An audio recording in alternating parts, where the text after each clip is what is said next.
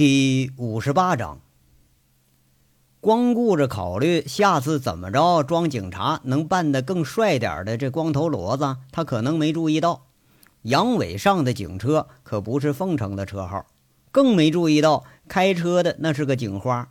要是知道的话，八成就得一不小心把舌头捎带着给咽进肚子里去。杨伟呢是笑嘻嘻的上的车，这光头骡子的性格呢，倒和虎子有点类似。逗得杨伟一直就想笑。一上车，刚一坐定，佟思瑶驾车起步了。两个人相视笑了笑。佟思瑶啊，有点怪怪的说着：“我怎么觉着你今天的笑，它有点假呢？是吗？那我看着你，感觉也一样啊。”杨伟随口就回敬了一句。这佟思瑶笑着，俩人都是心有戚戚，是各怀心事，反而是没人挑破了。开车的佟思瑶随口问了一句：“你找我干什么呀？不许瞎扯，想不想我的话啊？我知道你没想我。”饭前呢，杨伟打的电话约了这个时间，这次还真就是杨伟主动约佟思瑶的。嘿呦，杨伟本来到嘴边一句“思瑶，俺想你”，这话就让佟思瑶硬生生给顶回去了，噎了一下子吧，这越噎还越有劲儿了。他歪着脑袋，煞有介事地说着：“还让你说着了，我还就真想了，我还想的不得了了。一想呢，就大老远的从沁山我来看你来了。你撒谎。”佟思瑶笑着看着杨伟凑上来，试图轻薄一下。他换挡的手一抬，正好把杨伟给推过一边去了。咯咯笑着说了：“你这一套太小儿科了吧？”说两句话就想趁我不备非礼，你想得美！早晨就离开沁山了，这都晚上了，你才来见我来。你是赶着驴车来的呀？想我吃饭都没叫我，信你才见鬼了呢！里边跟你一起吃饭的那是谁呀？啊，那个罗光宇，外号叫光头骡子，凤城基本上他能当一哥了。杨伟笑着在这评价着，又是个有前科的吧？佟思瑶随口问一句：“嘿呦，哎，这可让你说的，那没前科，他有资格跟我坐一块儿吃饭吗？”杨伟是毫不讳言了：“我可是真拿你没治了啊！以前见我你还知道藏着掖着的，现在是毫无顾忌了，是不是？这脸皮越来越厚了，是吧？”佟思瑶在这笑着啐着，这话里可没生气。杨伟现在对自己倒是也不隐瞒什么了。有时候啊，这知道事实，其实还不如不知道呢。那你看，不是你让我说老实话、做老实人、办老实事儿的吗？可以对警察有所隐瞒，但是对你不能有所隐瞒。我这是严格执行上级领导在床上的若干规定啊。杨伟嬉皮笑脸在这说，那佟思瑶有点气结了，脸上绯红一片，啐了一口，半天才接上来：“你等着啊，你这是欠抽了。”俩人吧，确实在床上有了这么一个若干规定。不过呢，被杨伟这么着一给扯出来，总觉着有点脸上挂不住。佟思瑶开着车是左绕右绕，车停到了广场路边的台阶上，一熄灯一灭火，这口气里头没有丝毫温存的说着：“你把我叫出来，就为了说这些呀？有什么快有什么事儿快点说啊！再给我胡诌八扯的，小心我把你赶下去。”佟思瑶是刚到凤城，诸事刚刚开端，看来怕是没有心情跟杨伟在这儿来个你你我我的了。本来呢，以为佟思瑶会带着，或者说被自己带着到哪个温存一番的这杨伟，瞬间就像大冬天给浇了一大盆凉水，把杨伟整的是无语之至了。他侧头无奈的吧唧了半天嘴，才说出一句完整的话来：“不是我说。”我好歹也是你地下情人呢，说不定将来还有机会成为你正式老公呢。哎，你就不能温柔点啊？啊，就是现任你也得给个好脸色吧？佟思瑶侧目看看杨伟，口气却是不善的说着：“你不一样啊，给你三分脸色，你就蹬鼻子上脸。你是属沁山骡子的，非得皮鞭伺候着你才能听话。有话没话呀？没话立马下车啊！”我今天刚到凤城，正忙着呢。佟思瑶看来是真有事儿，几句话急色匆匆的，对杨伟也不假辞色，杨伟一听这样，干脆一搭车门，叹了口气，说了：“哎呀，那算了吧，你忙吧，我不打扰了。”站住！杨伟动作挺慢，也不知道他是不是故意的。刚搭车门子一响，那肩膀就被佟四瑶给揪住了。佟四瑶脸凑过来，很近很近的看着杨伟。杨伟试图往前挪一挪，来个嘴对嘴吧，那碰碰碰是吧？却发现啊，佟四瑶胳膊上使着劲儿呢，向前的困难还是很大的。佟四瑶制住了杨伟，脸上的笑意更浓了。他盯着杨伟看了半天，才笑着说：“我知道你有事儿，别装蒜，你说吧。”那你这黑了咕咚这环境，我没心情说。要去也得去个咖啡厅吧。要不上上酒吧？哎，要要不？杨伟在这咬咬嘴唇，看看佟四瑶，他没敢把下面的给说出来。不过呀，就是没说出来，那佟四瑶也应该理解是个什么意思。我就知道你没想好事儿。佟四瑶轻轻的拧了拧杨伟的耳朵，不过呀，跟着却是拍拍杨伟的脸蛋，笑着说了：“我手头真有案子，顾不上跟你花前月下。”过两天完事儿了，我联系你啊！听好了啊，不准淘气啊！这就像哄小孩似的，这话嗲的呀，杨伟都呲牙咧嘴。那知道佟思瑶这是故意的，一转心思说一句：“我可告诉你啊，我找你可就是为了工作。我准备今天晚上跟你讨论一下凤城的地下毒品市场成因以及未来缉毒形势的发展问题。你是真不想听啊？切！”你就吹吧，你啊，就你呀！佟思瑶没理会他，大概也认为杨伟是叫出自己来，想要胡扯一顿呢。说不定啊，就和你发现那钥匙有重大牵涉呢。这是大宗毒品吧？杨伟冷不丁就冒出一句来：“啊！”佟思瑶惊呼一声，不解地看着杨伟。杨伟却是目视前方，洋洋得意。佟思瑶就最看不惯他这个架势。伸手端着下巴，把杨伟那脸给拨正了，盯着杨伟说着：“你，你知道什么？”杨伟盯着佟思瑶，这有点暗的光线下，诧异的却是很清楚。杨伟嘿嘿笑着，更得意了，咂巴着嘴说了：“ 嘿嘿嘿，我本来吧，什么都不知道。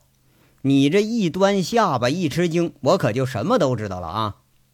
佟思瑶一下想明白过来了啊，自己这是失态了。就着胳膊狠狠拧一把，愤愤地说着：“你诈我！”杨伟却是仰着头哈哈大笑。有时候吧，突如其来的小伎俩那还是挺管用的，特别是诈唬女人用。好吧，我告诉你，确实起获了一部分毒品。你知道什么呀？把你知道的告诉我。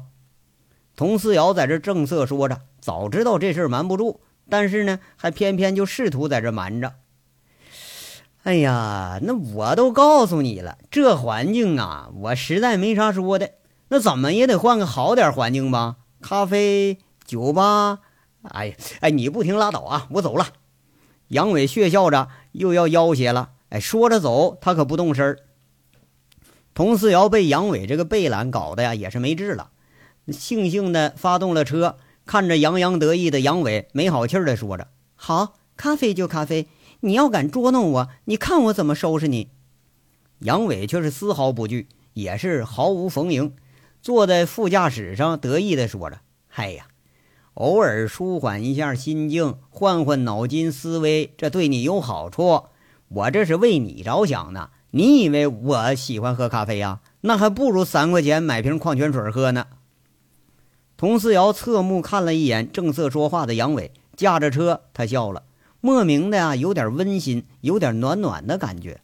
那不管怎么样，这个人他总算是在为自己着想吧。当身着警服的佟思瑶和穿着皮夹克的杨伟走进上岛咖啡厅的时候，多多少少还是引起了一些侧目。毕竟警花那只是传说中的存在，真正这么一位英姿飒爽的督察警装的女人，那在凤城可是不多见。从步入咖啡厅开始，男男女女啊都被这一对儿给吸引住了目光。女人们呢，大多低头看看自己这价值不菲的大氅和冬装，那好是好，不过和那个警装衬出来的气质一比，那就差的不是一个档次了。男人的心思是更简单了。这个人高挑个儿，亮身材，脸蛋又不差，这么个警花，哎，光在那儿歪歪可就够爽的了啊！何况呢，还让警花挽着胳膊走进咖啡厅，嗨，那可是此生何求了，那是。身影一闪而过，让佟思瑶觉着有点很不自然。穿着制服，很少出现在这种场合，他有点别扭。反观杨伟，那可就拽了，大马金刀往下一坐，点了两杯咖啡，一脸暧昧的看着佟思瑶。面子可给足你了啊，说吧。佟思瑶被杨伟这个作态搞得还发不起火来，笑着跟他说着：“要说是女人开着辆奔驰，挎着个大款，哎，这算是锦衣而行了。”那么男人呢？要是被一个警花挎着，那面子当然也是足得很。杨伟现在一脸笑意，哎，就不无这种小人得志的样了。杨伟笑着说了：“嘿，我呀，我就想问问那个钥匙的事儿。这个事儿暂时保密，不能告诉你。”佟思瑶嘴很牢，根本就没给留余地。杨伟却是不介意，神神秘秘说着：“如果说你要不告诉我，哈。”那我可就只能猜真相了啊！你猜对了也不告诉你。佟思瑶刚才被炸了，这嘴上防备的是更严实了。那没关系，那我就先猜猜啊。我想呢，这个钥匙已经有下落了，而且你们发现了大宗的毒品。虽然你们在严密的封锁着消息，但是已经有人把消息给漏了。现在连卖小包的都知道这事儿了。连我这个跟毒品不相关的人都知道了，你还保密有什么意思啊？我告诉你啊，上家的人早就走了，他们早知道警察找到了他们没法再找回来的东西了。而且我可以告诉你，你们这个重大发现是一条死线儿，你顺着藤什么瓜你也摸不着啊！哎，对，你能摸着个傻瓜。杨伟这话里头说的就有几分损意了。你你你怎么知道的呀？佟思瑶当时吓一跳，惊声问一句：“这声都有点要变味了。”我猜的呗。杨伟这笑意盎然，对佟思瑶表现出的吃惊，好像他非常满意。哎，要的好像就是这种很震撼的效果。咖啡转眼上来了，谈话暂时终止了。杨伟看看周围的人，尽量学着优雅的姿势加糖摇匀，放在嘴边，很惬意的抿了一口。不过他面有苦涩，又一勺一勺的糖啊，开始往里加，尝尝吧，还是不对味儿，干脆把糖全都给倒里边，开始搅和了。佟思瑶却是没注意到杨伟的这个糗态，等着服务员转身了，他迫不及待地凑上前面，笑着说了：“你可别卖关子啊！你要再逗我，再卖关子，我还不听了呢，让你折腾去！我告诉你啊。”凤城区的缉毒行动组组长是吴铁军，不跟我说，回头我就让他来找你来。我听说你在他手下当兵，那可糗大了，是不是？经常喝多了被捆着关禁闭了？嘿，哪有这事儿？哎，不提这个啊，不提这个。既然来了呢，就是准备跟你说，你要是不遮遮掩掩的，那我用得着这样吗？我对党不够忠诚。但我对你绝对忠诚啊！杨伟一边说一边喝了一口，强自在那儿抿着。后来干脆把杯子给扔下了，也不喝这玩意儿了。听着说话呀，说的又是有几分糗相。老底儿现在被佟思瑶知道的那是越来越多了。佟思瑶笑着说了：“哼，你说这话呀，就像你喝咖啡似的，太勉强了吧？说吧，别卖关子啊！啊，其实啊。”就今天发生的几件事儿，你一听你就明白了。杨伟轻声细语是侃侃而谈，把因为王虎子被打这件事儿又牵涉到了古风，然后又抓住了赵明辉，随之呢又把托家上官日成给收拾一顿，这个事儿细细给说了一遍，一直就说到了现在。佟思瑶一会儿皱眉，一会儿撇嘴，一会儿又紧张地握着杯子，直到细细听着杨伟把过程讲完。这才说了一句最担心的事上官怎么样了？”杨伟大咧咧在那说了：“没事儿，我在他脑袋上啊开了一瓶子，捅了他一刀，估计这已经都送医院了。佟思瑶这回无语了，哎，你你可真可以啊！这事儿你都办得出来，你不怕出事儿啊？你不怕他回头告你啊？对于这走黑路的吧，这种办法倒也说得过去。只不过呢，也就接触过这些人群的人才能了解这种做法。哎呀，不能，黑社会也是法治社会，知道吧？有自己的原则。这事儿要说起来，那他还得谢谢我呢。如果说我关的他时间长了，或者出了其他意外，那他这身份可就完了，上线下线都不可能再信任他。但是我这么一处理的话，别人就单单以为我是因为虎子的事儿我来寻仇来了，没人能怀疑他。这个暗桩将来说不定咱就能派个大用场。那赵明辉他应该是个什么身份呢？他手里的货是什么样子的？他呀，他应该是个盘子比较大点的下线而已，手里的货能有个二百多克，嗯，这还得是多的。平时估计也就百八十克的小包货，那个货含量的分量不够，那是掺了假的，应该是百分之四十左右。呃，这两条线儿吧，意义都不算太大。即便是上官日成，他也就是个中间人的角色。道上呢，这叫托家。这种中间人，就算你把他抓了，你也找不着可以指控他的证据，判不了重罪。那卖小包的就更没意思了。所以呀，我干脆把他们全给放了。我今天做这事儿应该受到表扬吧？我连那个警车号我都给记下来了，说不定啊还能帮你们抓个内鬼呢。杨伟一边说一边笑，那佟四瑶也笑了。我勉强接受你的这个办法，还勉强？哎。这是最英明的处理方法。你今天要把上官抓了，到不了明天，那个上线他就没影了。杨伟不以为然地说着，被佟思瑶的无动于衷这态度给刺激了一下。佟思瑶想了想，看着杨伟，却是不好意思再提个什么要求。他笑着问：“那你对这个案子有什么建议吗？”我还建议？嘿，哎。我怎么从来就没听你这么客气过呀？嘿，哎呀，你不嫌我碍手碍脚了？要不我给你当线人呢？杨伟指着自己，不无诧异地说着：“落幕的缉毒英雄，基本可以等同于过气的明星。你还准备摆摆架子呀？我完全可以不问你。你的老师吴铁军，他不比你差吧？”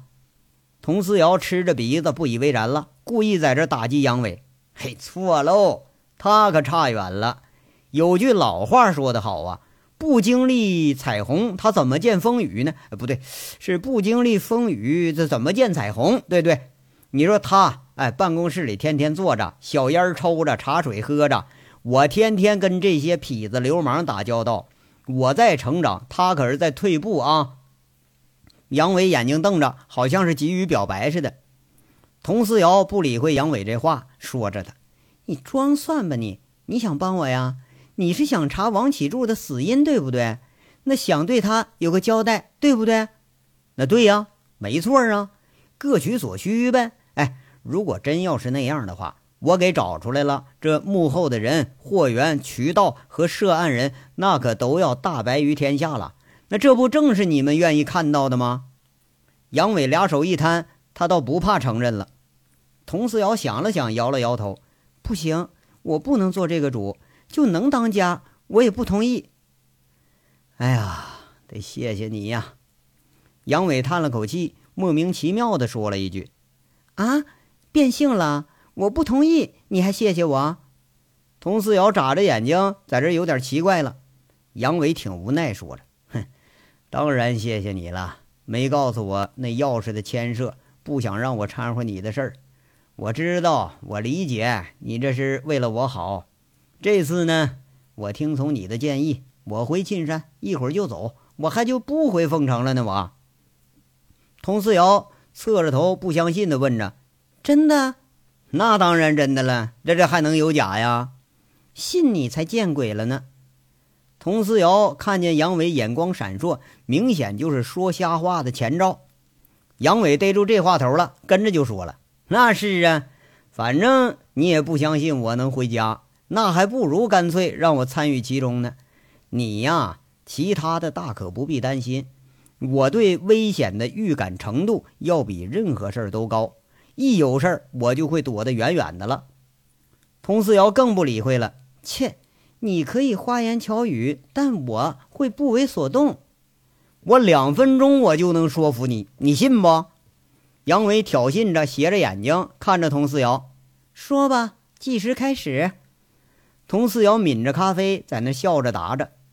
这越来越喜欢跟杨伟啊斗嘴取乐了，这倒是一种可以舒缓心境的好办法。杨伟正了正身子，缓缓说了：“好啊，嗯，凤城这一个毒品案，虽然我不是很了解全部，但是我可以做这样一个设想。什么设想呢？对你们即将开始的调查做一个设想。我想啊，你会从这几个方面下手。”第一，包装纸。现在我就可以告诉你了，这条线就是条死线。全市大大小小的作坊一共有一百多处，上千的文具店里头，这种纸那哪儿都能买着。制毒者说不定就是故意留下这么一条明线，让你们往坑里跳呢。你手里要有一千人，你查去吧，查一年，估计你能有点小收获。你有那么多精力吗？杨伟拽的牛逼哄哄的，看着佟思瑶的反应，还补充着呢：“怎么样啊？受打击了吧？”继续说。佟思瑶不为所动，心里头是暗暗称奇不已。杨伟这个鬼精的货呀，这是早就看出这个问题来了。这也正是自己发愁的问题。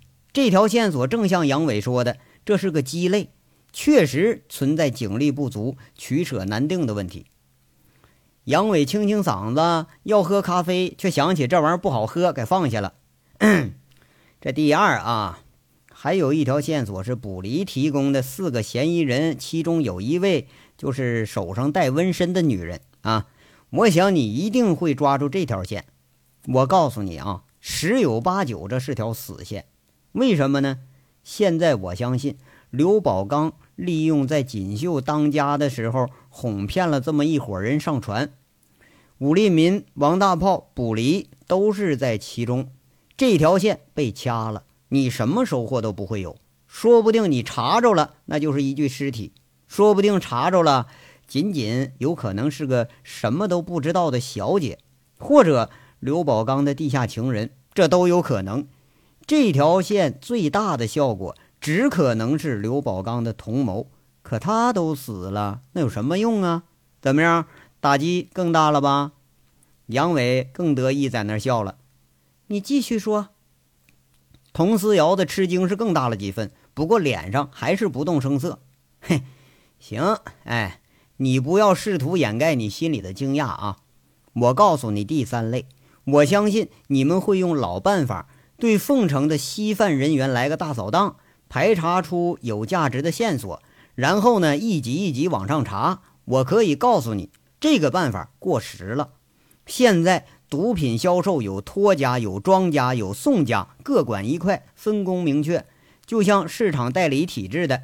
以前提着枪去交易去，那个时代早都过去了。对于最终的庄家而言，真正的货源只有极少数的人知道。你们抓了卖小包的，你未必就能指控得了托家。就即便你把托家抓了，掌握了证据，人那只是掐上一个两个的送货人，然后你什么都查不到了。这就是凤城一带毒品市场非常稳定的原因所在。这和其他地区贩毒不一样，这是一个单线组成的网络，非常牢固。这也就是你们越打击越多的原因。怎么样？没听说过吧？哎哎，说话呀！你是不是快失去自信了？杨伟坏笑着，他那个笑意是更甚了几分。佟思瑶的惊讶程度有点是无以复加了。把这三个要点一说出来，那基本就是自己的行动方案。这也是缉毒惯用的三大招，关键就在于摸查到有价值的信息。这个方案现在除了自己脑子里的，那就剩下江副厅长办公桌上那份了。而杨伟却是侃侃而谈，给你说了个八九不离十。看来呀。不光对贩毒的了解，对缉毒的了解那是更深刻。说实话，还真就自信受到伤害了。如果说让别人猜吧，那也行，也算了。可是杨伟、佟思瑶就不敢不重视了。在地痞流氓堆里打滚出来的人，那就像久病成良医一般，他最了解这问题发生在哪儿。这几点直接就切中了要害。佟思瑶眼睛亮了亮，掩饰着自己的震惊，故意说着：“嗯，你还是没有说服我。不过我答应考虑一下。现在我问你个问题啊，如果你处在我这个位置，你会怎么做呀？怎么着？想偷师？”杨伟咬着嘴唇，笑着看着佟四瑶，稀罕呢，爱说不说。佟四瑶不闪不避，是故作潇洒。杨伟这眼睛咕噜一转，看佟思瑶是欲言又止，暧昧的灯光下，那自是娇羞无限。他猛然计上心头，轻轻地说着：“我说一个故事，如果你要听明白了，那你就什么都明白了。怎么样？看看你这个悟性如何呀？”“那好啊。”你不许打岔啊！那你说吧。嗯，话说吧，哈，有一只小绵羊进森林，它迷路了。快天黑了呀，它碰上了一只小白羊，它就求助。小白羊呢，给他提了个要求，说：“你得陪我啪啪啪啪啪，完了我就告诉你。”这小绵羊没办法了，他就屈服了，让人就给啪啪了。杨伟在这嗤笑着，越说越像黄色小故事。我就知道你讲不出什么正经事儿来。切！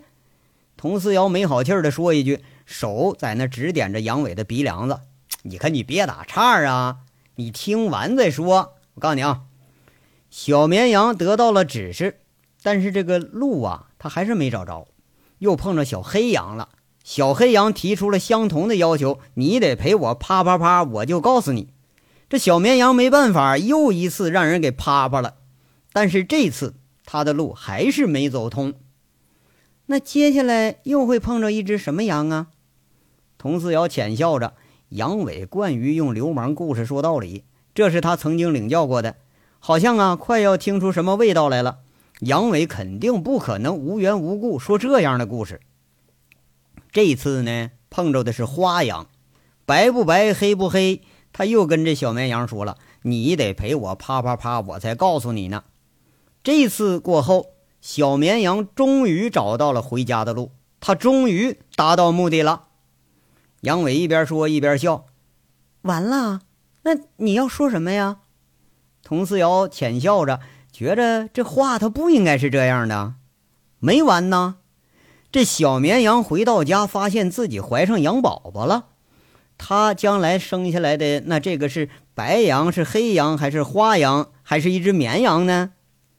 杨伟笑着撂出包袱来了，啊，这个有不确定性。你是要告诉我，这里的毒品市场是几方势力交叉的结合体？这类情况倒是罕见。黑是谁呀？白是谁？不黑不白，这又是谁呀？那他们联合到一起又是谁呢？你要告诉我什么呀？童思瑶这才听出杨伟的语带双关，黑与白与第三方的势力。组合成了现在的毒品网络，这好像很有道理。这一连若有所思的就问了好几个问题。哎呀，你这个悟性啊，实在是不高啊！你理解错我的问题了。杨伟在这轻笑着，端起咖啡抿了一口，这回他倒不觉着很苦了，反倒是挺甜，就很流氓的说一句：“我都告诉你好几遍了啊，我的意思是呢，你陪我啪啪啪。”我就告诉你，佟四瑶一惊一乍，突然被逗得哈哈大笑，这才明白过来，不知不觉被杨伟又给引沟里了。笑了几声，猛地醒悟到这地方这环境，客人都是往他们这座位上看。佟思瑶啊，脸红耳赤的看着杨伟，伸着脖子，那脸几乎都凑到杨伟的脸上了，有点恼羞成怒的说着：“你想得美！”哎呀，不用想，你本身就很美，要不然我也不能拐这么大弯了。嘿，今晚上不陪我哈，我肯定我不告你。杨伟凑上了威胁着，佟思瑶面红耳赤，半晌也没接上了一句话。这一刻，那自是娇羞无限，饶是冰山冷面也被杨伟撩拨的那是霞飞双霞，红云满面呢。现在看来，他并不介意再当上一回小绵羊了。这章到这儿就说完了，下章稍后接着说。感谢大家的收听。